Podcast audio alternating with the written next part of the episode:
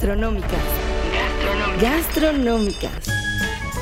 Atención sibaritas, foodies, gourmands, garnacheros, paladares educados, tripas aventureras, restaurantropólogos, maniáticos del monchi, antojeros, aristócratas, postretarianos, locávoros, café adictos, frituristas. Y dragones varios. Gastronómicas, el mejor podcast sobre comida y bebida ya está aquí. Por el gusto, con la atención personal de sus distinguidos anfitriones, Mariana Orozco y Toño Sempere. Hola, hola, bienvenidos a un episodio más. Ustedes disculpen la ausencia, pero el mico entrenado que está frente a mí, arroba finísima persona. ¿Por qué empiezas con agresiones? Porque no ha subido episodios. A ver, estoy subiendo todo el acervo Eh, y, y- y tiene la categoría de acervo, de Exacto. patrimonio de la humanidad, Exacto. de todos los episodios de Gastronómicas, desde el número uno, épico, Epiquísimo. que... ¿Ese ¿Dónde? lo, lo llevaste tú sola o...? No, lo hicimos los dos ¿Sí? juntos. ¿Segura? Sí, pero a ver, yo además algo, o sea, yo no lo he escuchado, pero recuerdo que, hola, claro que sí. no, no es así, cierto. ¿no? Ahí te va. Ahí, ahí les va la Mariana en el primer episodio. A reserva de que lo escuchen. Hola, soy Mariana Orozco y me gusta mucho. Soy chef, la comida me gusta muy buena. Ay, la, la Nutella no me gusta, pero va- les va a hacer un, un podcast muy padre para todos ustedes. Ojo, eso los primeros 10 Diviértanse. minutos. De repente no sé qué te tomaste, te pegó la tacha, no sé qué. Te alo- alocaste y ya estabas normal. No sé, güey. y no desde sé entonces no ha bajado esta y desde intensidad. entonces la tacha no se fue el efecto. No se fue, pero bueno, aquí estamos de vuelta. Estamos a punto de cerrar este 2019, que ha sido toda una cuarta transformación, sin duda. Pero les damos las gracias por habernos escuchado. Ya nos empezaron a llegar muchísimas imágenes de su Spotify, que cuáles fueron los podcasts más escuchados. Obviamente está Gastronómicas. De verdad, mil, mil gracias a todos ustedes por ser parte de esta comunidad tan bella y escucharnos siempre. Así es. Toño, ¿cómo estás? ¿Listo para acabar el año? Eh, no, no estaba listo para empezarlo, imagínate.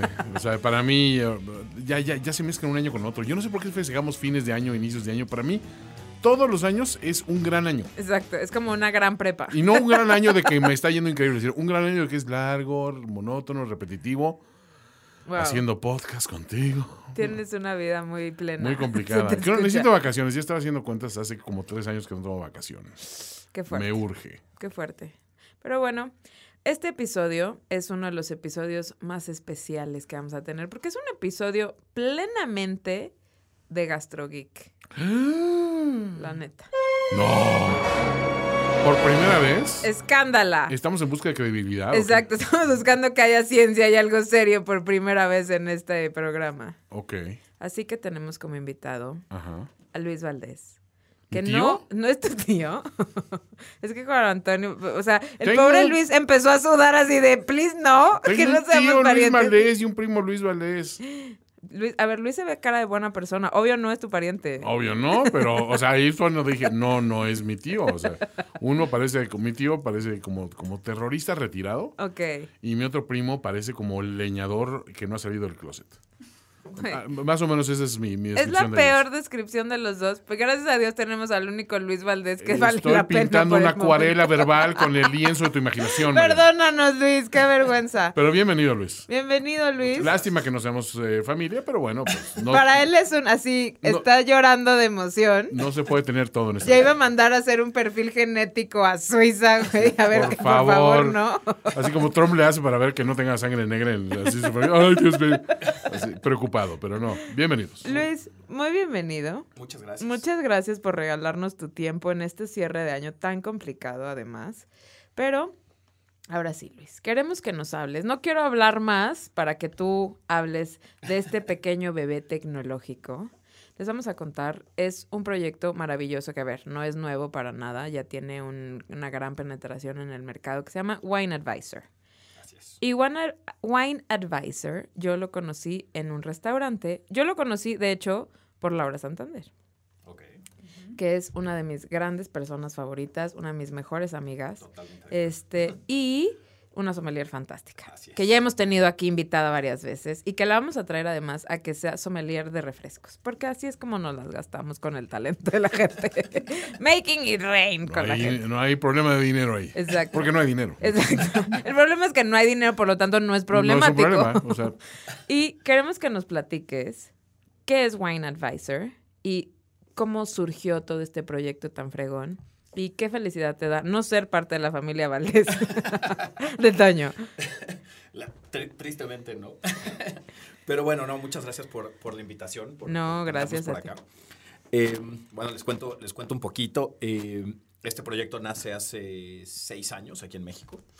Eh, personalmente yo tengo viviendo en México 32 años, casi 33 años ya por acá. Soy peruano, nací en Perú. y vengo eh, del lado de tecnología. ¿no? Anteriormente tenía tiendas de Apple, tanto aquí en México como en Perú. Eh, y apasionado del vino. ¿no? Entonces esto nace justamente con esa, con esa necesidad de, de juntar dos pasiones, ¿no? que era el, es el vino y la tecnología, y de realmente poder aportar algo a, a la industria del vino, buscando incentivar la venta de vino. ¿no? O sea, eh, como digo, me, me encanta el vino, pero siempre veía ese lado como, como de bluff, como que Poco alejaba. accesible, Así es, sí, como que alejaba a la gente en lugar de acercarla. ¿no? Como que te hacía muy complicado poder llegar a un lugar a elegir el vino. Mientras más grande la oferta de vino, más triste la experiencia, sí, ¿no? sí. Porque te traían unos librotes que estabas ahí media hora eligiendo el vino. Sí, es Ya- como darle a un niño el Quijote como primer libro. O sea, espérate, tranquilo, déjame que se enamore de la lectura y luego vemos, ¿no? Así es, así es. ¿no? Entonces, en el, en el vino eso es, eso es un poco lo, lo que, lo que encontrábamos. También ten- hay otro lado, eh, personalmente soy muy visual. Eh, me costaba mucho trabajo acordarme los nombres de los vinos. Sin embargo, difícilmente se te olvida la botella. ¿no? Y Claro. Yo creo que los seres humanos en general somos así. ¿no? A mí nunca se me olvida la botella. Exacto, la botella Exacto, jamás. Exacto, exacto. ¿No? Eh, entonces, lo que hace es que pues, la gente normalmente sigue consumiendo el mismo vino porque es el único que se acuerda, ¿no? O, O ya está probado. así es. O tristemente, nos vamos a la columna derecha, que es el precio, en una carta impresa. Sí, claro. Y es lo único que, que pedimos, ¿no? O sea, el, a ver cuánto me quiero gastar y en base a eso es el vino que voy a pedir, Claro. ¿no? Eh, aquí buscamos realmente eh, pues aportarle un dinamismo a, a esta industria, tratar de, de que, de que todo pueda jugar de la misma manera que está jugando el mundo del vino. O sea, en- tenemos la suerte en México eh, de, de tener un país donde hay una oferta de vino increíble, a diferencia de, de un país productor común como Argentina, Chile, España, Francia, donde lo único que vas a encontrar son vinos de ese país o incluso de esa zona, ¿no? Sea, estás en, en La Rioja, no se, te ocurra, no, no se te ocurra pedir una Ribera del Duero porque te van a ver feo, ¿no? Claro, claro. En México tenemos vinos de donde sea, ¿no? Chinos, austriacos, sudafricanos, australianos, y eso lo vuelve increíble y lo vuelve como algo muy atractivo al, al consumidor para que salgamos un poquito de pedir lo mismo de siempre, ¿no? Claro, claro. Entonces, aquí con, con este producto se buscó, con esta plataforma se buscó realmente eh, crear o recrear la experiencia de estar dentro de una, cava- de una cava. Eh, como digo, eh, siempre uso esa analogía, ¿no? Es como si tú como mujer fueras a comprar zapatos. Ay. Y en lugar de entrar a una tienda de zapatos y que los puedas ver, yo te traigo una lista y te digo, ah, pues ahí está escrito el modelo, es el zapato modelo tal, color azul, con el no sé qué, Sí. y te pongo los precios al costado y te digo, pues vas, elige un zapato, ¿no? No, Claro, me muero. Claro, O sea, me lo muero. vas a elegir por precio, ¿no? Sí. Pero si te dejo ver los modelos, lo que te va a estar llamando la atención es, ah, este está muy bonito, o este se lo vi a una amiga, o es, ¿no? Claro. Y eso es lo que vas a, a- a elegir y después vas a preguntar el precio, siempre va a ser importante. Sí, sí, obvio. O sea, aquí con el vino eso es lo que buscamos crear. O sea, cuando tú entras a una cava de vino, la estrella es el vino, no el precio. Entonces lo que te está jalando es, ay, wow, tienen esta etiqueta, o esta etiqueta está increíble, o este vino lo probé en tal evento, o en casa de alguien, o lo que sea. Y entonces nos anima a, a intentar probar esas, esas cosas. Claro, y te permite a veces hasta gastar un poco más que no tenías contemplado, pero dices, bueno, ya es X. Es ¿no? que hay que analizar un poco el, el rol del que pide el vino, ¿no? El que pide el vino en la mesa tiene la responsabilidad de satisfacer a todas las A personas que están en esa mesa, mesa, ¿no? claro. Entonces, o nos vamos a lo seguro, que eh, pues todo el mundo ya lo conoce y es aburrido, pero dices, bueno, con este no voy a quedar mal. Tu padre O- Quino, Mariana. Exacto, my thing. ¿no?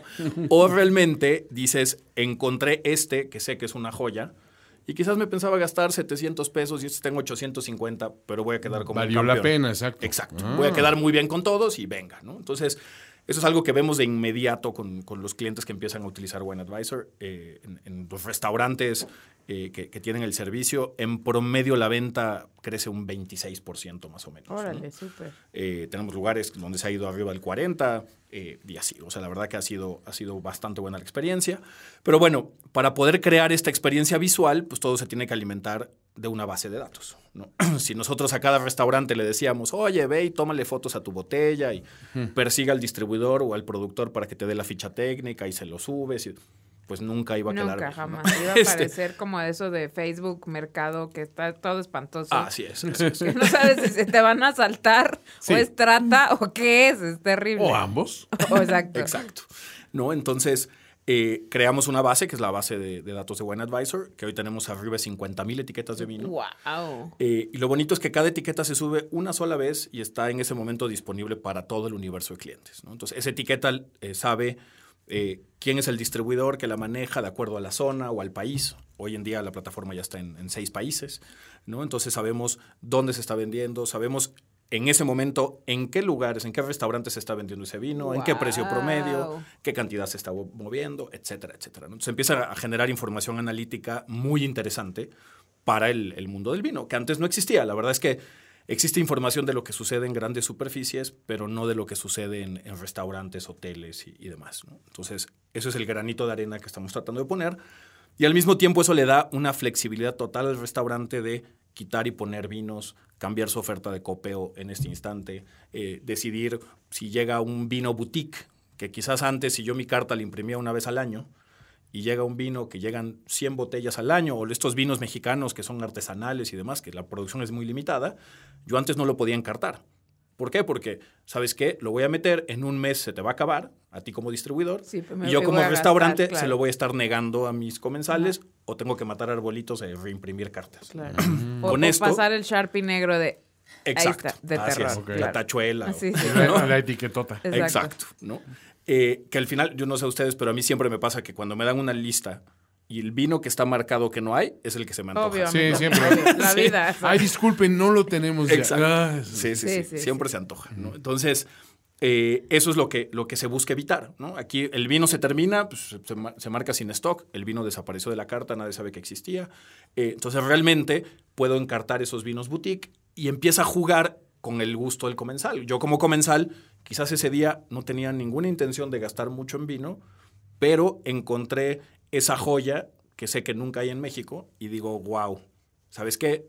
Pues esto es supuestamente es para una ocasión especial, pues hoy es la ocasión especial y venga, ¿no? Entonces, eso es un poquito lo que empezamos a ver con, con los restaurantes, ¿no? La verdad se vuelve, se vuelve algo increíble.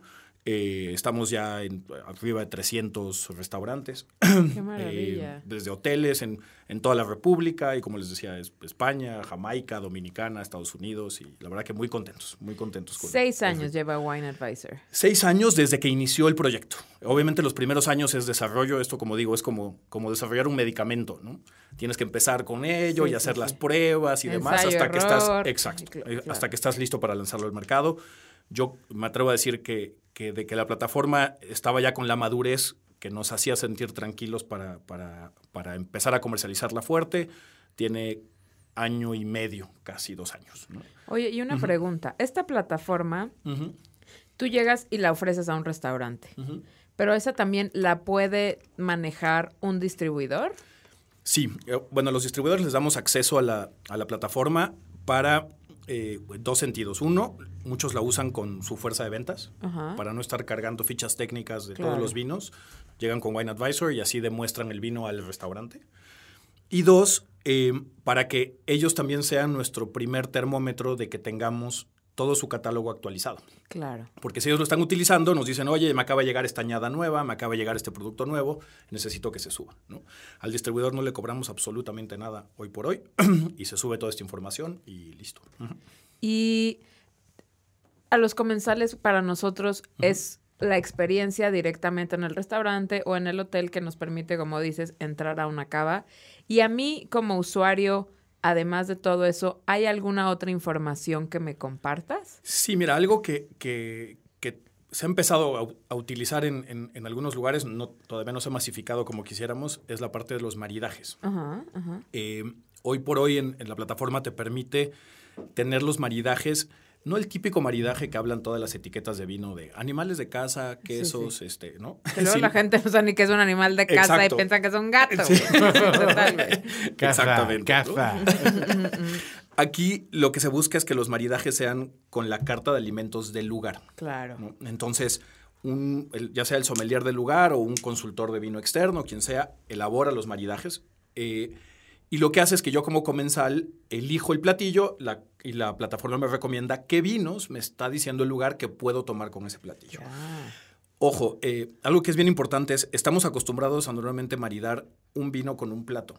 Y eso es falso. Súper ¿no? falso. Eso es, pues si te voy a, ven- a vender un menú de degustación, es muy cómodo para mí nada más ponerte un vino para cada platillo. Pero la realidad es que hay, el, el vino marida con muchos platillos. ¿no? Entonces, eh, lo bonito de la plataforma es que lo que te va haciendo son los cruces. Tú dices, ah, ok, perfecto, yo voy a pedir este plato, Majo va a pedir este otro. Cada quien va a elegir un plato y la plataforma te dice, ok, el vino en común o los vinos en común con esos platos son estos. Si es que los hubiera. Si quizás tú estás pidiendo unos ostiones y yo un ribeye a la parrilla, no hay ningún plato. Claro, no hay ningún vino, perdón. Pero, pero en el caso de que, haya- de que exista, la plataforma te hace todos los cruces. ¿no? Entonces, es algo que, que lo que nos gusta es que anima al comensal a probar algo distinto. Cosas como, por ejemplo, eh, un jamón ibérico. En México acostumbramos comer, y bueno, acompañar el jamón ibérico con vino tinto. Ujú. Y para, bueno, en España se les cae la cara si te ven haciendo eso, porque el maridaje ideal es con un jerez, con un fino, un amontillado. Y queda maravilloso. Pero si tú llegas a un restaurante y se acerca el mesero y te recomienda eso, pues lo vas a tirar a loco y vas a decir, ah, sí, sí, seguro. Tráeme claro. mi, mi matarromera. Sí, o nadie mi- te va a pedir. lo que sea sí, y listo, ¿no? Un palo cortado nadie va a pedir para comer. Así Exacto, es. ¿no? Claro. Pero al menos en esto, como es totalmente imparcial, nosotros no vendemos vino. A nosotros, como Wine Advisor, nos da exactamente lo mismo si se vende el vino A que el B que el C. O sea, nosotros no, no vendemos vino. Eh, es algo totalmente imparcial, entonces el comensal muchas veces se siente con la confianza de, ok, oye, pues aquí me está sugiriendo esto, o me está sugiriendo un champán, un gran cru, con, bueno, pues lo voy a probar, ¿no? Y, y se, se arriesgan un poquito, es lo que empezamos a ver, y se vuelve increíble, ¿no? O sea, insisto, eh, nosotros lo que se busca, digo, entrando ya a temas de, el negocio del vino en el restaurante, para que el vino sea negocio tiene que rotar el 100% de la cava. Muchos restaurantes eh, miden, o muchos grupos incluso, miden solamente su, el éxito del, del comportamiento del vino en la venta total y el costo promedio. Entonces, oye, ¿cómo nos fue este mes? Ah, pues vendimos medio millón de pesos. Costo promedio, 35%. Ah, vamos bien. Falso. Falso. Si tienes ahí muerto, es un archivo muerto Por- que está ahí, porque ¿no? puedes Claro. lograr esa venta Claro. rotando solamente el 10% de tu cava. Y el 90% está ahí guardado. Y es cash. Claro, chance a perder ahí. Nos han tocado casos de, de- de, bueno, que se volvieron de éxito, pero de terror en su momento. O sea, por ejemplo, implementamos un cliente en Orlando eh, que dices Estados Unidos debe estar todo perfecto, ¿no? Bueno, nos mandan su carta y su carta era de 100 etiquetas. Y cuando llegamos a implementar, encontramos 300 etiquetas en la cava. Wow. ¿no? Entonces el dueño me decía, no, no, no, no, no puede ser. O sea, yo no tengo ese vino. Le dije, no, a ver, no te Pero trajimos vino. regálamelo, güey. Exacto. No lo No te- quieres, me lo llevo. Sí, o sea, no te trajimos vino para que lo guardes en tu cava, ¿no? o sea, Claro. Claro. eso es lo que hay. ¿Qué pasó? Se le había ido el sommelier y le había dejado cajas apiladas. Y entonces él veía las cajas y decía, ah, pues es que esa caja dice Keimus, tiene 12 botellas de Keimus. Y no. Falso. Cuando la abrías eran 12 etiquetas distintas. Pero imagínate la cantidad. Es como encontrarte tus pantalones con dinero que no usabas hace seis meses y que te encuentras un billete de 500. Bueno, Claro. pues aquí con mucha mayor cantidad de dinero. Exacto. Pero eso, es- eso es lo que vemos, ¿no? Entonces, hay esa falta de, de control muchas veces en el, en el restaurante o de que no rota el vino, cambian la carta impresa y ese vino se va quedando. Y se va quedando y conforme pasan los años, pues se quedaron esas dos botellitas, tres botellitas que se vuelven muchísimas, ¿no? Y que es encontrarte dinero, pero de los viejos pesos que ya no puedes cambiar. ¿no? Bueno, es que el, vino no, no olvidemos que es perecedero. ¿no? Claro, o, sea, sea, algunos mejorarán con el tiempo, algunos que puedan vivir con es. guarda, pero otros jóvenes, bueno, ay, Así tienes es. un vinagre carísimo, Exactamente, exactamente. ¿no? Entonces, eso es lo que, lo que se busca solucionar aquí y la verdad que, que el resultado se ve inmediato. En 48 horas, este lugar tenía todos sus vinos en la plataforma listos para venderse. Y fue limpiando su inventario, pues inmediatamente. Qué maravilla. Entonces, eso- Ay, qué interesante, qué genios. Yo que nomás sé usar mi mail en la computadora como un animal. Oye, neta. No, sabes qué- hacer stickers, digo, no Ay, bueno, sé hacer stickers.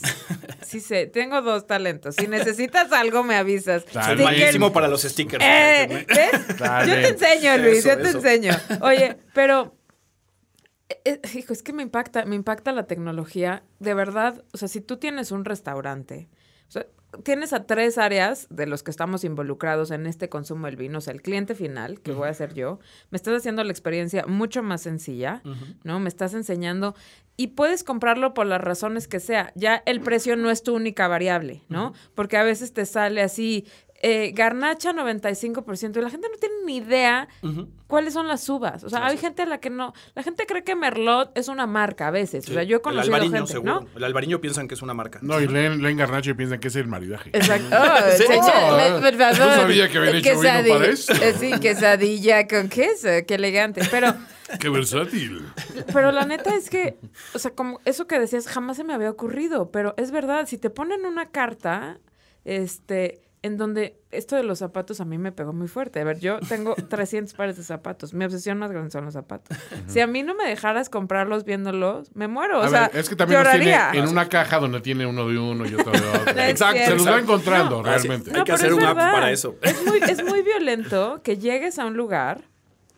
Por eso los menús con foto funcionan, ¿no? O sea, son una guía. Esto es una especie de menú con foto de algo con lo que estás poco familiarizado. O sea, si tú lees una descripción de carne en salsa de queso, en tu cabeza ya entendiste cómo es porque lo has visto.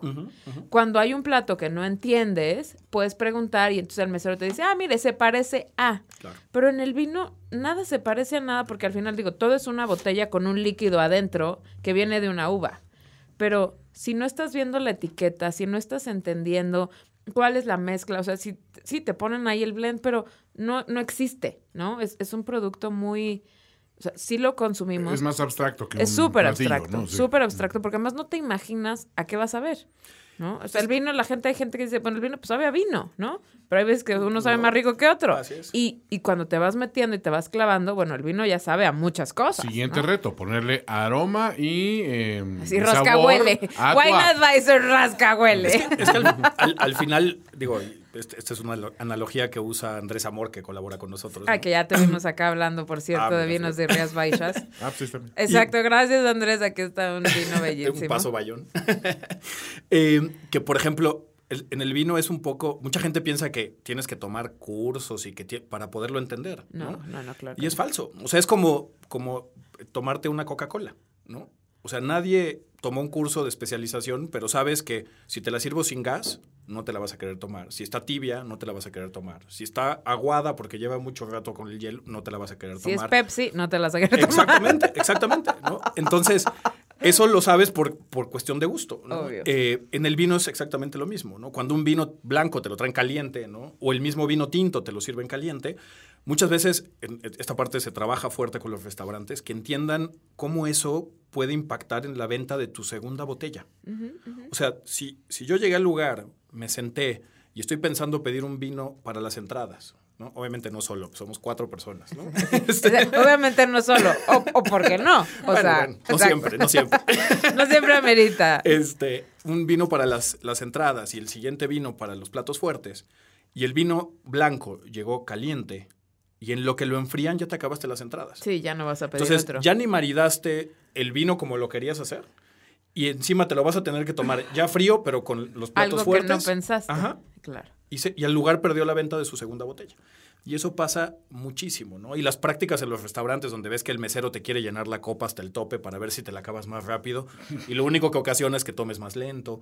Hay mil factores en este, en este tema que son súper importantes, pero que pasa igual con la comida. Sea, si yo te traigo un, un corte, pero el corte viene frío, pues Sí, igual, claro. ¿no? Ya puede ser que hasta te lo comas si es que no lo devolviste, pero si te lo comes te lo vas a comer más lento, sin ganas y demás. O sea, Sí. es lo y que la va pasando. percepción de la calidad disminuye Claro. inmediatamente. Así ¿no? es. Entonces, yo creo que son cosas que siempre tienen que ser cuidadas eh, para, que, para que la gente entienda cómo son y las disfrute como, como deben de ser. ¿no? Porque además lo que está interesantísimo es que para el restaurantero funciona como si fueras un auditor, ¿no? Le estás diciendo qué se movió. Él puede ver el comportamiento mensual y decir, uy, mi venta cayó por acá, ¿qué pasó? Y puede evaluar esas prácticas que tú decías de temperaturas, de no sé qué, y cuadrarla con, híjoles, que fue verano y si bajó la venta. O sea, como que le, permite tener un análisis aparte que está, que al final, digo, obviamente tienen que pagar por ello, pero yo creo que se vuelve impagable la información que te da, ¿no? Sí, o sea, al final, para ellos, ellos tienen un dashboard donde, donde tienen toda su parte de analytics, que la pueden ver por día, por hora o como la quieran ver. O sea, hay gente que se está metiendo durante el día o al cierre del turno para ver cómo se desempeñó el vino en este momento. Eh, pero tú puedes estar viendo, por ejemplo, el desempeño de tus meseros. ¿no? Y agarrar y decir, ok, a ver, te- se presenta siempre en el dashboard un- una gráfica de pie donde estás viendo, lo, lo ideal es que ese pie esté lo más repartido posible, ¿no? Claro. Pero si tú empiezas a ver que se te va quedando alguien, ¿no? Dices, oye, pues a ver, ¿por qué Juan Pérez se nos está quedando, no? Ah, pues hay que capacitarlo, o acaba de entrar, o lo que sea, ¿no? O sea, entonces puedes actuar de inmediato. Eh, eso es lo que buscamos, o sea, que tengan la información y, y no solamente es de, oye, pues quiero analizar cómo me vendió vino en botellas, porque quizás tienes uno que es muy bueno vendiendo botellas, pero tienes otro que vende menos botellas, pero vende más caras. Entonces, como negocio, me genera Claro, más dinero que el que vende, que el que vende muchas botellas. O tengo uno que es un tigre vendiendo copeo en de espumoso, que no es algo común. Entonces, todas esas cositas las vas analizando y dices, oye, que esa mejor práctica permea todo el staff, ¿no? Entonces, lo importante es la información. O sea, digo, todos los lugares tienen sistemas de punto de venta y demás, pero analizan la información, si bien nos va una vez al mes, jálalo, mándale un Excel y empieza a hacer el tema. No se hace. Claro. Aquí lo que buscamos es saco mi teléfono del bolsillo, me meto a Wine Advisor ¿no? y estoy viendo qué está pasando. Casi ¿no? en tiempo real. Es en tiempo real, sí. Madre. ¿no? Entonces, Ay, Ya quiero eso para mi vida. ¿Puedes diseñarme, por favor, una aplicación para mi vida? Empecemos por los zapatos. Gracias. Exacto, Poco a Sería poco. una gráfica de pie de fracasos, güey. Qué horror. Repartidos, repartidos sí. todos. Shoe Advisor, ¿no? Exacto. Uy, uy, uy, sí, sí, sí. Pero, pero lo bonito es, eh, hoy, hoy lo que estamos incorporando en la plataforma son temas de, de- de inteligencia de datos, de machine learning y demás, para que esto eh, pues, empiece a aprender y a tratar de, de- pronosticar qué es lo que se puede hacer. Por ejemplo, o sea, hoy podemos saber el desempeño de una etiqueta en base al distribuidor que la maneja. Entonces tú puedes ver qué tan, qué tan eficiente es un distribuidor en su zona encartando etiquetas, ¿no? Y de acuerdo al perfil del vino. Entonces, imagínate también esa información para un productor que pueda agarrar y decir, oye, yo acabo de diseñar un vino con este perfil donde estoy buscando este estilo de restaurantes y que la plataforma te pueda decir, ah, pues el distribuidor ideal es este, ¿no? De los 250 distribuidores con los que trabajamos hoy en día, ¿no? Yo hasta Entonces, quiero poner un restaurante y vender vino. Oye, está increíble. Bueno, pensemos que yo voy a poner un restaurante.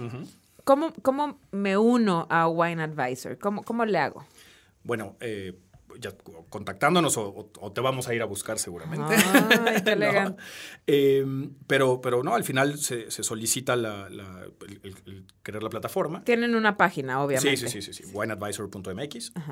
Eh, sí, algo importante es, eh, que creo que lo comenté al, al principio, pero la plataforma es 100% mexicana. Mucha gente piensa que por el nombre estamos representando un producto de fuera y no, no la verdad es que es 100% mexicano. Eh, el nombre es así porque es un producto global.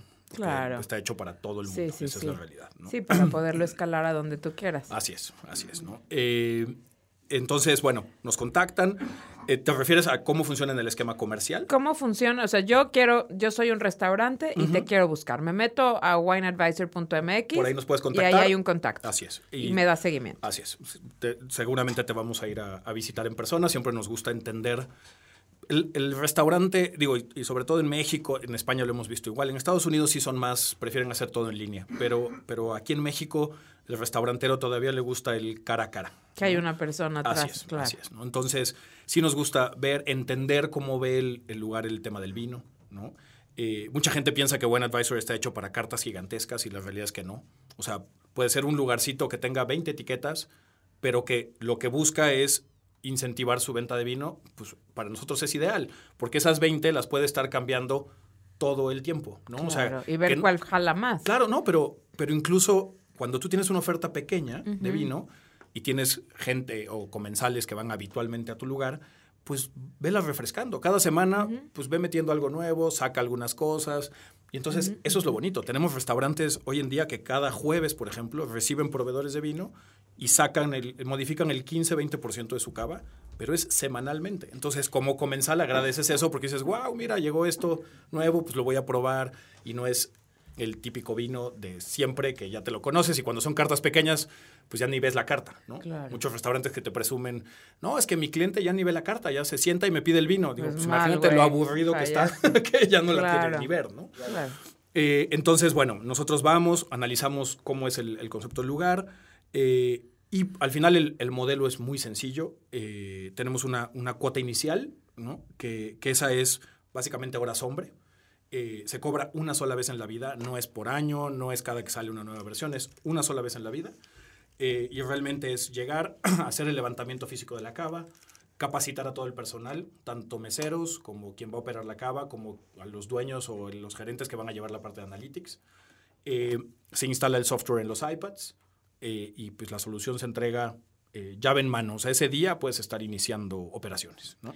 ¿Las horas, hombre, las calculas dependiendo de la complejidad o es No. una cuota fija Es, para todo? es fija. Eh, en nuestro caso, o sea, por ejemplo, mucha gente piensa que, ah, bueno, es que mi carta es más chica, ¿no? O si fuera una carta de mil etiquetas, me deber- deberías cobrar más.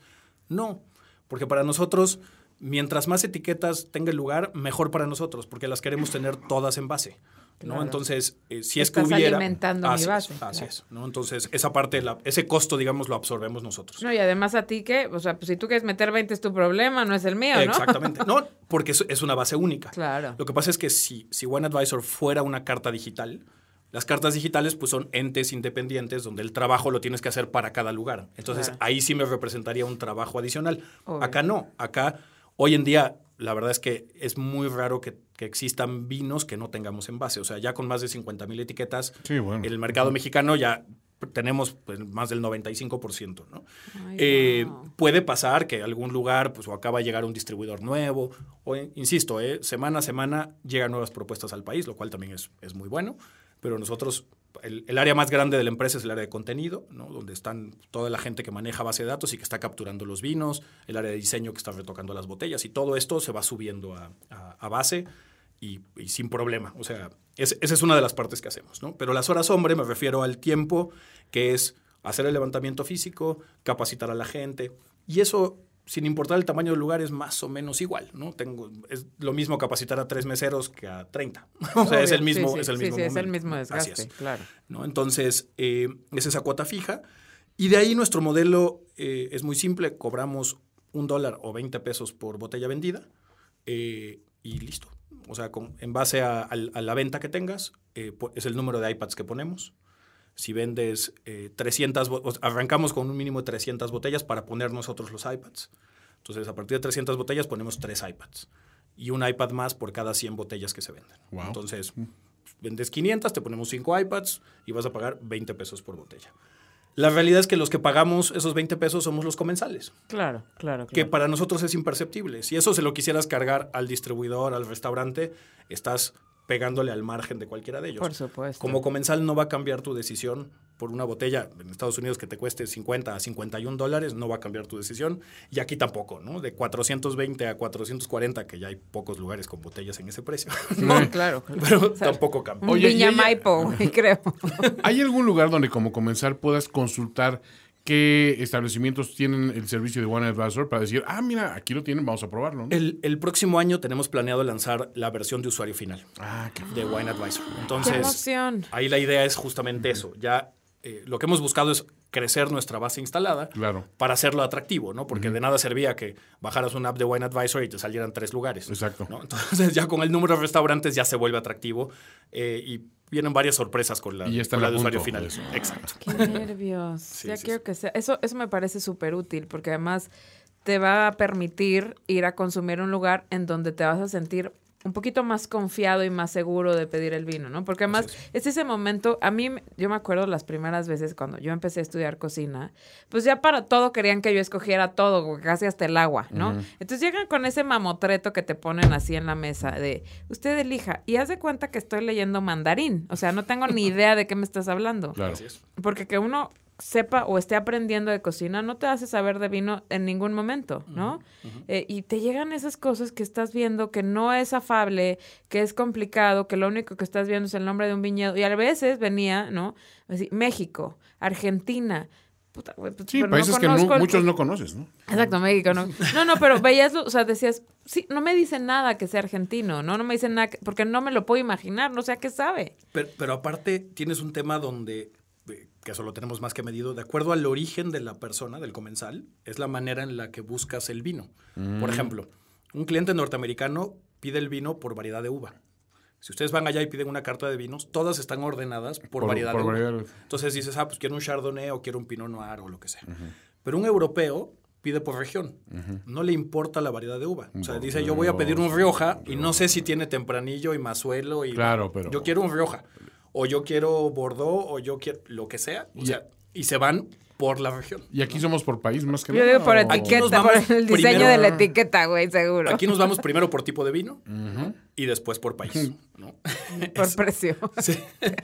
pero, pero ese es, ese es el punto. Entonces, imagínate un cliente europeo cuando llega a Estados Unidos y le presentan la carta por variedad de uva. Sí, tiene que ser un shock. La tiene que leer completa para ver si encuentra el vino que le está buscando. Y lo mismo al revés. Cuando el norteamericano llega y le das una carta que está por país, dice, pues quiero un Chardonnay, me tengo que chutar todos los países a ver cuáles tienen Chardonnay. ¿Ustedes eliminan esa situación? Es que aquí puedes Claro. llegar como quieras. Puedes llegar por variedad, puedes Sort, llegar por, por país. esto, pues, por haces- esto, por esto. Wow, Exacto. Cualquiera de los criterios puedes llegar al vino. ¿no? Entonces, esa es la idea. O sea, simplificarles, simplificarle la vida al, al comensal, al restaurante. O sea, la verdad, siempre decimos, nos consideramos un facilitador para la industria. O sea, por eso eh, no le pisamos el pie a nadie, no vendemos vino, no somos sommeliers, no hacemos cartas, no, o sea, no. Si vamos a hacer consultoría, por ejemplo, en la consultoría eh, quienes nos apoyan son los que consideramos de los mejores sommeliers o consultores de vino del país, como René Rentería, como Andrés Amor, como Laura Santander, como Pilar Meré.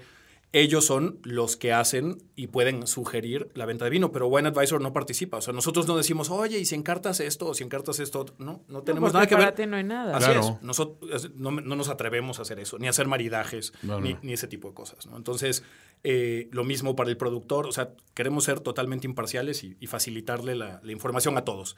Cada vez más va a ir llegando esa información a, a todos los jugadores. O sea, eh, por ejemplo, ahorita en la, en la versión que debe salir en, en- arranque- arrancando el próximo año, el, el lugar que está encartando un vino, ya- yo ya busqué el vino en la base y voy a vender Paso Bayón, ¿no? Y entonces costeo, pongo mi precio, pero el- la plataforma me va a arrojar el precio de referencia en mi zona. Va a decir, ok, donde tú estás, ese vino se vende mínimo en tanto y máximo en tanto. No te vamos a decir Ay, en dónde, guau, eso está pero al cañón. menos es que yo como lugar diga, ah, bueno, pues, ¿cuál es mi perfil de lugar? ¿Quiero ser un lugar que vende el vino más bajo o quiero ser el, el más carero Wow. o qué es lo que quiero hacer? Pero esa información la tenemos, ¿no? O ver cómo se está... desem- A ver, dame el top 10 de vino blanco mexicano en Polanco que se venda entre 600 y 900 pesos. ¿no? Entonces eso es No un query a la base de datos y poder saber qué es lo el que está mapeo pasando. que ¿no? puede ser No, con no, esa o cosa sea, es son brutal. estudios de mercado que, o sea, si tuvieras que pagar toda esa información por fuera, sería la inversión de un restaurante. Totalmente. La neta. Entonces, Ya lo decía nuestra querida Puri Carpinteiro. Big Data, güey. El Big Data. La información. ¿Sabes lo que es el Big Data? ¿Sabes qué es el No Internet de las cosas? No sé. Pues el Big Data está ahí. O sea, Perdónanos, Puri, datos. nos equivocamos, pero bueno. Puri, no debimos de dejarte ir. Oye, pero hay otra belleza aparte de que ya estén llegando al, al end user. Y es que a la gente le gusta, lo de hoy son las comunidades. ¿no? Y a la gente le gusta pertenecer en algo. Y siento que en, en cuestiones de vinos y restaurantes, muchas veces ves al restaurante como el distante, el que te quiere vender un vino. Y aquí como que tú participas de ese proceso de decir, ah, bueno, ya soy parte de esta comunidad porque este vino lo ofrece en este restaurante que, que a mí me gusta. Y entonces al saber que estás formando parte de esta aplicación que también es parte de ellos, ya hay más complicidad y más interés por descubrir lo que te están ofreciendo, ¿no? Claro, No simplemente sentir, ah, es una venta agresiva de, me están sacando el vino más caro o, o- o el vino que les urge sacar porque ya les queda muy poquito. Hay más correlación entre la, el valor intrínseco del producto y lo que uno quiere comprar. No, y una vez que, que el usuario final lo empieza a utilizar, pues imagínate lo que eso alimenta la base. O sea, Claro. como decimos, nuestra primera versión fue saber qué se vende. La segunda fue cuánto se vende. Y ahora es quién lo compra, ¿no? O sea, con esa versión, pues realmente cierras la pinza. Ya empiezas a ver, oye, mira, el perfil que tú tienes, normalmente los vinos que estás consumiendo son estos, los que te están gustando son estos. Y otra cosa que, que es muy importante aquí es que tenemos la certeza de que lo estás consumiendo. Ya. O sea, no es el que yo llego y le tomo una foto a una botella que viene el súper y pongo que me costó 50 pesos y que la, la, calificación es la que tú quieras, ¿no? Aquí realmente sí nos consta que estás consumiendo el vino porque sé que estás en ese lugar y sé que el vino se está vendiendo en ese lugar y el precio en el que se vende. Entonces, lo que buscamos es darle certidumbre a, a toda esa parte Genial. realmente. ¿no? Y además también entender una cosa para nosotros los consumidores. Un establecimiento que se atreve a invertir en un proyecto como Wine Advisor es que tiene mucho más interés en el vino que cualquier Sí, otro está lugar. tomando en serio La verdad, el o sea, producto, ¿no? sí, o sea, they know their shit, ¿no? Sí, o sea, no. si dicen, oye, ¿sabes qué? Ya, o sea, yo ya armé una carta a la que le tengo tanta fe y en la que he trabajado tanto que necesito ahora datos. Y quiero que alguien me ayude a venderla de la mejor manera. Me están haciendo un escaparate divino porque yo como restaurante sé elegir vino y sé elegir comida, pero no sé hacer todo lo demás. Y entonces tú me facilitas esa chamba me das toda la información posible, que a ver, a mí esto de la información me obsesiona y las cifras y me encantan. Entonces, para ti es oro puro como restaurante. ¿Sabes quién lo movió? ¿Cuánto? ¿Dónde? Me estás diciendo estos niveles de, oye, no me, ya porque luego vienen y, ah, pues yo lo voy a poner, pues dos veces más caro. Espérate, güey, o sea, primero igual y tu distribuidor tampoco te lo está dando al precio. O sea, me estás Claro. dando información joya para que entonces el negocio del vino sea mucho mejor y el consumidor final consuma más vino, ¿no? Sí, o sea, al final lo que buscamos es, no es que sea eslogan, pero sí es, es maximizar el potencial de venta de vino del lugar. Claro. O sea, también se vale que el restaurante, por ejemplo, el restaurante del dueño puede ser un chef y te puede decir abiertamente, es que yo el vino no lo entiendo y se vale. Claro, ¿no? claro. Y entonces ahí es donde nosotros podemos entrar y decir, perfecto, te voy a asignar un consultor, ¿no? Vas a tener a Laura Santander manejando y diseñando tu carta y este, utilizando la plataforma. ¿Que, ¿Qué le permite esto a- a- a los consultores, por ejemplo? Que no tienen que estar en el restaurante. O sea, hoy en día el rol del sommelier cambia porque pueden estar sentados en su casa o en su otro Oh. trabajo viendo cómo se está desempeñando el vino en ese lugar y diciendo, oye, ¿sabes qué? Este que encartamos no se está moviendo, vamos a sacarlo, vamos a poner este otro, o acabo de cerrar otra negociación, o voy a cambiar mis copeos, o lo que quieran. Tienen la información. Eso es lo que esto facilita. Antes, para un consultor de vino, pues manejar dos lugares por mes era muy complicado porque tengo que ir físicamente al lugar, ponerme a contar botellas, Sí, sí. ver qué pasó, qué se vendió, qué no se vendió. Era imposible. Ahí ¿no? está todo. ¿no? Ah, claro, en esto, pues ellos están sentados viendo, oye, pues está así. Andrés, por ejemplo, ahorita está de luna de miel y seguramente está analizando el comportamiento de sus, de sus, los restaurantes que da consultoría. Sommelier virtual, Mariana. Y además, es ¿sabes como qué Tupac también? Shakur en holograma. Exacto. Pero lo que, lo que me impacta también, digo, todo me impacta de esto, la, la verdad me sorprende muchísimo el proyecto, pero lo, lo más impresionante es que además a cada una de las áreas involucradas le das información tan valiosa que le facilita su trabajo como en un solo momento. O sea, a mí como distribuidor, me estás diciendo si en la zona de Polanco se venden más mi vino, no sé qué. Entonces ya sé que en el sur ni me molesto, ¿no? O sea, mejor les ofrezco lo que yo ya sé más o menos cómo se mueve y además me permite ir buscando cosas nuevas que se vuelvan divertidas para ese perfil de consumidor y a lo mejor le digo a Polanco, mira, ¿sabes qué? Trata de meterle ahí, o sea, todas las áreas de oportunidad que hay las evalúas todo el tiempo, ¿no? Mira, y por ejemplo, el caso del distribuidor que cuentas, ¿no? El distribuidor normalmente sufre porque, una, cuando en, en el esquema tradicional de una carta impresa, normalmente yo, si soy un distribuidor de vino, mando a mi fuerza de ventas, ¿no? A visitar restaurantes. Y yo llego al restaurante y le digo, oye, bien, te, te vengo a traer estos vinos. La primera respuesta del restaurante es, híjole, acabo de imprimir carta, date una vuelta en seis meses para ver si te tomamos en cuenta para la nueva selección. Entonces ya con eso paraste una venta seis meses.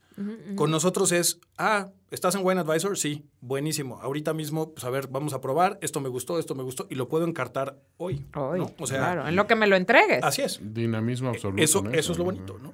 La otra, los distribuidores sufren, obviamente, al importar vino, y incluso con el vino mexicano, sufren de marbetes, de que se agotó el producto, lo que sea. Aquí el distribuidor dice, mira, pues yo te traía este pecorino, ¿no? De Italia, pero ahora se me agotó este, pero tengo este otro. Entonces, en lugar de que tengas que esperar a que llegue mi siguiente embarque, ahorita mismo lo cambiamos, ¿no? Y déjame pues, seguirte solucionando el problema en lugar de dejarte el problema. Entonces, la verdad es que, insisto, para cada jugador es, es bastante, bastante útil, ¿no? Ay, Luis, ya quiero que rijas mi vida para todo. quiero que seas un facilitador de mi vida. Oye, pero ya nos contaste de estas maravillas. Ahora quiero que confieses verdades, Luis. ¿Qué te parece, Toño, si nos vamos al momento en donde uno ya abre quién es realmente. Mucha tecnología, mucho vino, pero Placer, placer, placer, placer culposo.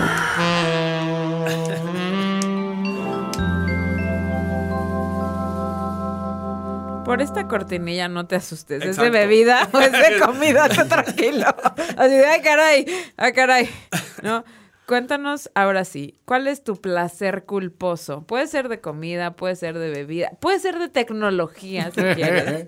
Pero cuéntanos así un guilty pleasure que digas, uy, Bueno, o- obviamente eh, el vino, ¿no? Ese, ese no puede fallar. Eh, uno quisiera a veces que, que el vino no emborrachara para seguir probando y probando y probando. Y, y creo que, que para mí personalmente es, aparte del vino, la comida. O sea, maridar el vino. Soy, soy muy tragón. Eh, tanto, digo, los treinta y tantos años que llevo aquí, que en México se come increíble, como lo que traigo de, de cuna, que es el, en, en Perú también la comida es un tema bastante importante. Entonces, sí, para mí no hay cosa más rica que comer y acompañarlo de, de vino. Pero, pero ponme un ejemplo. A ver, mira, en este, la sección, lo que hace la gente es contarnos una cosa que le parezca ligeramente vergonzosa. O sea, por ejemplo, un guilty pleasure. Eres fan del vino, pero te gustan los calimochos. O te Ah. gusta la sangría. O sea, más o menos por ahí un ejemplo de marranada que uno diga, hijo, pero es que es súper delicioso. A mí, por ejemplo, las hamburguesas de McDonald's de las de 20 pesos me obsesionan. Las amo, las amo, sin Muy control. buenas. No, bueno, y creo que aquí no me, no me dejarán mentir en la empresa. Aparte del vino, y ahorita que decías eso, eh, soy ultra fan del carajillo. Pero ultra, ultra de obsesivo. O sea, sí El te puedo- carajillo mexicano. Sí, sí, te puedo decir si se, se pasó en café, si le pusieron mucho hielo, si se pasaron en licor. O sea, de, de que soy obsesivo, pero obsesivo de decir, oye, este no está bien, este, hazlo como debe de ser y pararme a, a prepararlo si es que no le atinan. Urge una app de carajillo advisor. Urge legislar ya. No, es que es una gran bebida. Yo te, o sea, confieso, yo no tomo café. De hecho, no me gusta el café. No, no tomaba café nunca. Wow, pero tomas carajillo. Pero soy fanático del carajillo. 말이죠. Fanático. Y te puedo decir si el café estuvo muy fuerte, si estuvo... le- o sea, así? ¿no?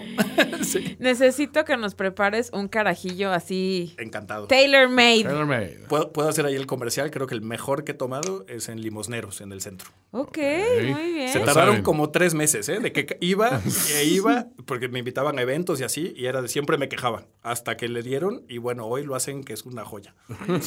¡Qué nervios! Sabemos que ese, ese carajillo, Está three aprobado. months in the making, Aprobado. está el- Wine Advisor approved. claro, sello de calidad.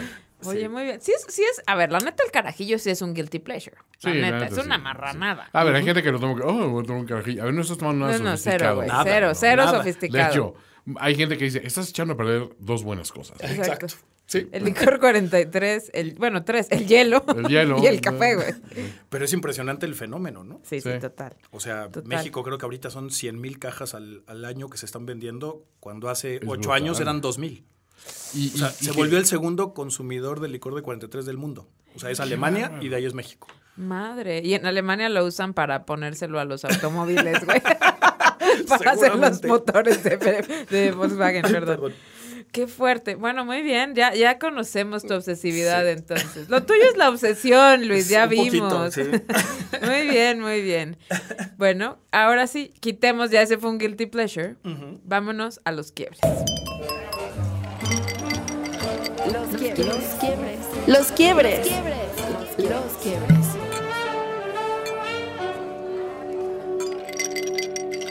A ver, querido Luis. Acabó un día de hacer la cava del presidente intercontinental. 800 mil millones de botellas este, tienen ahí. Y estás cansado. Llegas a tu casa y dices, necesito tomarme algo, que no sea un carajillo, para descansar ya. ¿Cuál es la bebida a la que acudes para reconfortar tu alma y tu cuerpo? Mira, así que, que me encante sin comer, o sea, antes de, de- de- de comer algo, o sea, voy a eliminar el vino, obviamente, eh, un Negroni. Soy fan del Uf, Negroni. yo también. Oh. Fan, fan, fan. Sí, fan del Negroni. Y de otra que me tardo más en prepararla, pero que me encanta el pisco sour, obviamente. Ah. A ver, Don, ah, ¿qué te parece si nos tenemos todavía esta cortinilla de en tres patadas? Eh, sí. En tres patadas. En tres patadas. A ver, Luis, ya vamos a aprovechar que estás aquí. Claro. Danos una recetita para hacer un pisco sour. Uy, sin problema. Este, pisco peruano, obviamente. Obviamente. Que sea quebranta, de preferencia. ok. Eh, o sea, esa no es la marca, es la uva. Es la uva, sí, sí, sí. Eh, tres medidas de pisco, una de limón, una de jarabe, con un poquitito más. Ok. eh, una clara de huevo. Ajá. Eh, y listo. Al- a la- que sea, tiene que ser en shaker, no puede ser en licuadora. Mm. La licuadora es de fodongos. Sí, o sea, ok. sí, no, aparte sale horrible, sale una espuma así que parece una nata. No, no, Ajá. tiene que ser en shaker. Y ya que lo sirves, cuatro gotitas o tres gotitas de amargo de angostura y listo. Nice. Una de mis mejores amigas es peruana, es limeña, y tengo pisco en mi casa, lo voy a hacer. Tengo acholado y tengo quebranta. Uy. Y, a ver, nada más que Lorena, que me está oyendo, cuando va luego toma como judicial, o sea, piscola y luego se echa chilcanitos. Chilcanos, sí, sí, muy obvio. buenos, muy pero, buenos. pero pisco nunca he hecho, es una miserable Lorena Basay. pero ya tienes la receta para que me la... Yo lo voy a hacer, es más, Sí, con sí, esos sí, sí. piscos que me... Qué es rico. buenísimo. Es Y- y, delicioso. tiene que ser limón del, del chiquito, el, el ácido. No puede ser este limón sin semilla grande y Ya, demás, ya, ya. porque queda dulzón. Entonces, sí, que sea el limón chiquito. Y 3, 1, 1, esa es la medida ideal. Y hielito. Hielo, la- la mezcladora, sí, claro, claro. Total, Sí, bastantito. lleno de hielo, sí. Y unos cuantos segundos para que tampoco se diluya tanto. Exacto. Pero- Lo, lo mezclas bien y ya que lo sirves, este, obviamente así con el colador para que el hielo no se pase al vaso. ¿Y lo sirves en qué vaso? En old fashion. Buenísimo. Ay, ya me dio sed. De la mala, la como mala. dicen los godines. Sí. ¿Qué te parece si vamos a tu momento favorito, Toño? ¿Cuál? Cuando la gente ya se tiene que despedir de este mundo porque... Oh, qué triste. Qué triste, de veras. La última cena.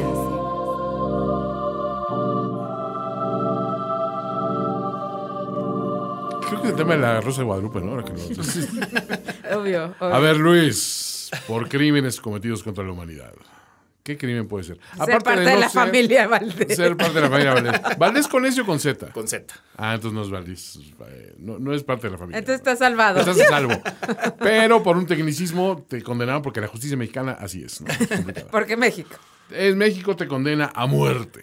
Terrible caso. Sin embargo, el juez, con toda su leniencia, dice, vamos a darle la oportunidad de que se coma lo último en su vida que le satisfaga, que el sabor que se quiere llevar al más allá. Y ojo, puede ser algo casero, puede ser algo de un restaurante de lujo, puede ser de, de establecimientos que ya no existen, puede ser de algo de preparo un familiar, puede ser la comida que sea Y la cantidad que y quieras. la cantidad que quieras. Y puede ser en- entrada y plato fuerte. Date como magnate. o sea, A ver, hemos tenido gente que ha pedido 10 platos. Sí, o bueno, sea, si aquí no se hacen su muere. menú degustación Sí, sí, y- sí, sí. O sea, no se ha visto ni en Puyol una cantidad Sí, de tanto. quieren plato. morir de congestión antes de llegar a la silla eléctrica, pero bueno.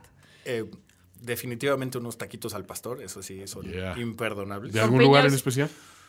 Híjole, es que hay muchos buenos. Sí, te- el vilcito me encanta. ¿Pero Bueno, con hay- piña o sin piña? Sin piña. Ay, Ya estamos empezando. Sus problemas. Ya me voy, Es parte del crimen. mira. Ya me voy, pero carajo. sí, yo creo que ese es, ese es un plato increíble. Eh, también soy, bueno, cochinita pibil. Esa y la de mi suegra y la de mi esposa. Qué fuerte. Lo hacen increíble. Una, una buena torta o unos, unos panuchitos, uf, maravillosos. Y de ahí un, un ají de gallina. Que Ya ese, está. ese el- también ya mi, mi esposa lo hace bastante bien. Y bueno, pues obviamente vengo con el que hacía mi mamá, ¿no? Ese era un, es una joya, todavía vive mi mamá. Este, Cuéntales qué es un ají de gallina. un ají de gallina es un plato típico peruano, que es realmente se hace con pollo, no con gallina, eh, y lleva una salsa de ají amarillo. Eh, bueno, dentro de otros ingredientes lleva hasta cuando se, se está prepa- se está guisando lleva este queso parmesano y bueno un poco de leche hasta pan y demás pero Wow. Es pero una delicia. pareciera como o sea a la vista parece como un curry Ajá, ¿no? ajá. pero no sabe para nada como un curry Ok. y se sirve sobre papas y le ponen un huevito duro y un arroz blanco muy bien graneado al costado. Papas, tengo entendido que comen Creo papa. que un poquito Algo, de algo papa. Es Perú. importante Me, ligeramente. han- me han comentado, me han algo, dicho. algo, sí. Oye, curiosamente, ¿hay postre en tu, en tu comida Sí. especial? Ah, mira, porque es- mucha gente se salta el postre. esa gente está mal de la cabeza. Yo-. No quiero esa gente. aquí. No soy, no soy tan postrero. Ay, Luis, otra más, Ah. No, otra más. Pero, pero tengo algunos. tengo- bueno, ese es mi postre ahora, ¿sí? Es el nuevo postre. Eh, unos picarones. Ese sería mi postre. ¿Qué son los picarones? Picarones son iguales, es, son como una especie de donas, parecen como unos buñuelos. Sí, parecen como estos aros de cebolla. Exacto. Oh. Pero se hacen de harina de camote y papa y demás. Ah, Y nice. van con, bueno, ella se llama chancaca, pero es piloncillo. Ajá. ¿no? Y pues es todo un arte hacerlos, porque ves cómo pues, los hacen los aritos, los tiran a, a freír, ¿no? Eh, Van pues, en, en aceite ahí hirviendo. Y sí, salen calientitos y con, con Y un piloncillo. es una joya. Es un postre que no es tan dulce. Claro. O sea, just- bueno. Y en mi otro placer culposo de postre, los suspiros a la limeña. eh, Suspiros a la limeña. son una belleza de, de- de postre. Sí. Nice. Sí, sí, sí. Pues ya estamos aprendiendo. Oye, ya, ya quiero vivir mi vida con Wine Advisor rigiéndola. Te lo juro. No hay, no hay, no hay app que pueda solucionar tu vida. No, no hay nada, güey. No hay nada. Solo la muerte. No hay bomba ya. nuclear que pueda arreglar el, el descarrilamiento de tren que es tu vida. Bueno, pues es un buen momento para que hagamos el cierre de este episodio. Luis, de verdad, gracias. Oiga, le encargo mi cuenta, por Joven, favor. ¿le puede Oiga, pedir mi cuenta, mi por cuenta, favor? por favor. ¡Mi cuenta! La cuenta, por favor. A ver, Luis, después de esto que nos regalaste de tecnología, que nos diste grandes, grandes gozos del vino y demás, ¿cuáles crees que son las cinco características más fregonas de Wine Advisor que no se van a arrepentir, ni nosotros como usuarios de usar, ni los restaurantes de tener? Número uno. El- la parte visual, eh, que, que creo que es importantísima para el, para el consumidor, para, el resta- para todos, ¿no? O sea, el, el poder ver las botellas. Sí. Número dos. Facilidad de uso. Es, es muy fácil, igual para todos los jugadores. Para el restaurante, quitar, poner botellas, hacer sus maridajes. ¿no? Y para el comensal, pues encontrar lo que está, lo que está buscando. ¿no? Número tres. Em, eh, los maridajes. Eh, creemos que es algo que aporta, aporta muchísimo a esta industria, a- insisto, a que la gente se siga, se siga animando a probar. Número cuatro. Ah, los analíticos. Lo que le aporta al, al restaurante, eso sí no lo ve el comensal, pero al restaurante lo que le aporta en la parte de, de analytics creo que es, es invaluable. Número cinco. y pues la parte de, de ciencia de datos, que, que es lo que al final va a ser lo que le da el juego a, toda, a todos los, valga la redundancia, a todos los jugadores, ¿no? A los productores, a los distribuidores, sommeliers, restaurantes, comensales y tiendas. Nada más 50 mil etiquetas. No No, manches. puede ser. No, no, no, qué cosa, qué Creo que cosa. el vino que haces tú en la bañera de tu Exacto, está ya registrado. Te voy a mandar las. Aparece. Oye, de verdad, mil, mil gracias. Muchísimas felicidades por un proyecto de tal genialidad. A mí me parece genial cualquier cosa que nos permita facilitarnos la vida.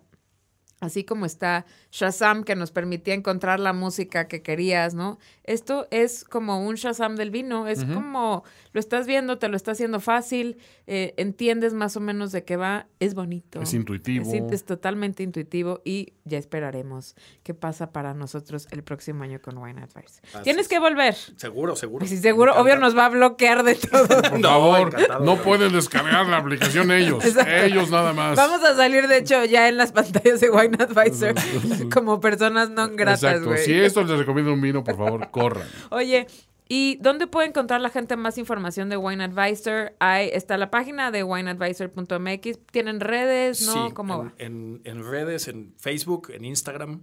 eh, en- ¿Te acuerdas cuáles son en Facebook? Sí, Wine Advisor. Ahí tenemos, ahorita les comento, Majo. tenemos a un, a un fantasma de la ópera que es Majo.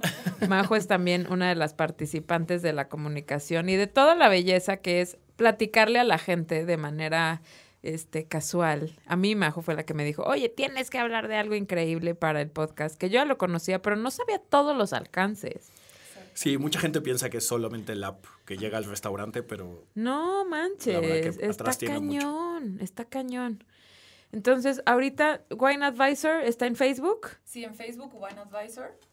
Como Wine Advisor en Facebook y en Instagram, Instagram, wine.advisor. Ok, buenísimo. Bueno, entonces ahí están wine.advisor en Instagram, en Facebook Wine Advisor, está wineadvisor.mx. Si ustedes tienen un restaurante, tienen al primo de un amigo que está viendo cómo le hace para mejorar los vinos, si necesitan más información, busquen a la gente de wineadvisor.mx. Y si no tenemos nada de eso y solamente somos seres humanos, nos van a dar más información cuando vayamos a restaurantes que tienen esta plataforma, hay que utilizarla y sobre todo hay que empezar a pedirla en los restaurantes. Exacto. Así como, como en ese chiste del niño de, oiga, señor Pedro, ¿vende ranitas? No, ¿vende ranitas? No. Y así vienen 20 niños y luego llega el señor vendiendo ranitas. Y, Ay, pues te, te vendo unas y las compra. Pues igual, si pedimos Wine Advisor en todos los lugares a los que vayamos, a lo mejor les va a entrar por la cabeza que necesitamos unas mejores experiencias de vino, ¿no? Claro.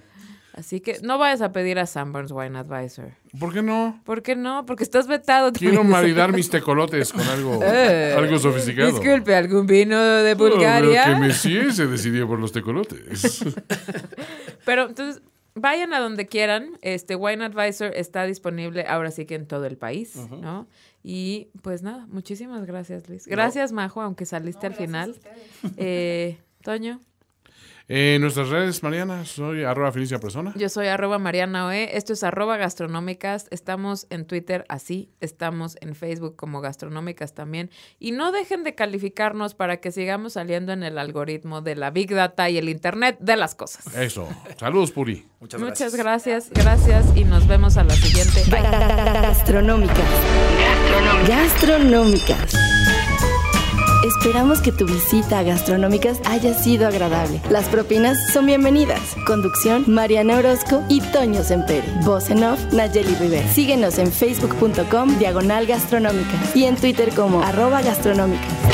Gastronómica. Por el gusto, el podcast que se lleva toppers a los buffets es una producción de finísimos.com.